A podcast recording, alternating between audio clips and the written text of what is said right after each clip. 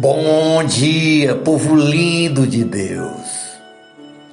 Hoje é quarta-feira, dia 22 de junho de 2022, o ano da promessa.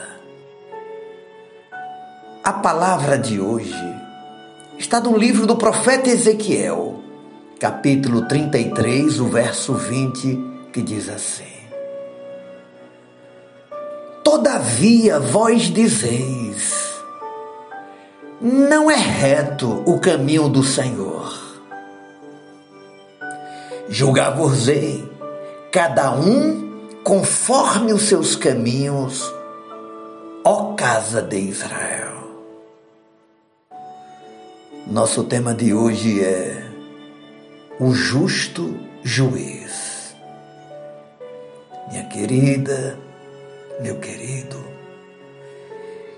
cada um é responsável pela sua própria conduta e cada um receberá uma justa recompensa pelas suas boas ou más ações.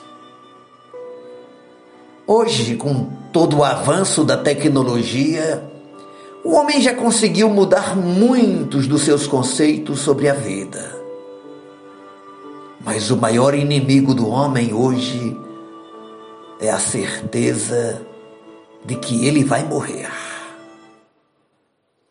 Jesus conquistou o direito de ser chamado justo, porque ele é o único que tem poder de justificar todo aquele que venha ter ele, em quem não há pecado algum. Justo juiz, porque não julga segundo a lei da morte, mas segundo a palavra de vida. Em João 10,10 10, ele declarou: Eu vim para que tenhais vida. Haverá um dia em que Deus trará toda a obra a juízo.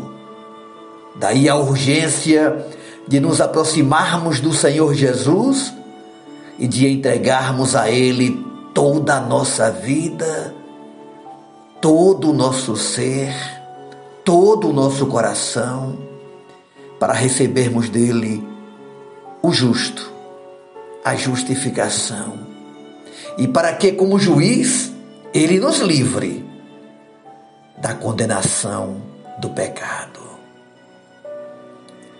Se um juiz do mundo sem consciência cede para não ser incomodado, quanto mais Deus, o justo juiz, que contempla o clamor de seus amados, dos seus queridos filhos que clamam a Ele de dia e de noite. Às vezes pode até parecer que a impunidade está prevalecendo. Mas creia, meu irmão, minha irmã, Deus é justo e tem o controle de toda a situação. E o que eu devo fazer, pastor? Você deve confiar, orar e seguir o caminho do Deus Todo-Poderoso. Ele declara através do profeta Ezequiel: Julgar-vos-ei, cada um conforme os seus caminhos, ó casa de Israel. Fala sério. Como estão os teus caminhos, os teus passos? a tua conduta diante da palavra eterna do Senhor. Quem governa a sua vida? Quem domina o seu coração? Qual é a influência que determina as suas decisões? Não despreze a palavra do Eterno. Creia, confie para que naquele grande dia Ele possa estar do nosso lado para nos justificar. Aleluia. Que Deus abençoe o seu dia. Que esta causa que você tem nas mãos, que esta luta que você está passando, entregue ao justo juiz. Deixe Deus trabalhar ao teu favor. Descansa em Deus. Você não ficará envergonhada, não ficará envergonhado. Deus te honrará na terra, pois olhará para o teu coração e verá uma persistência, uma constância na sua perfeita vontade. Oremos ao Pai. Obrigado, Senhor, por esta palavra de revelação do profeta Ezequiel, alimentando o meu coração, os nossos corações, do que há um justo juiz, do que mesmo que tenham dias que parece que perdemos a batalha,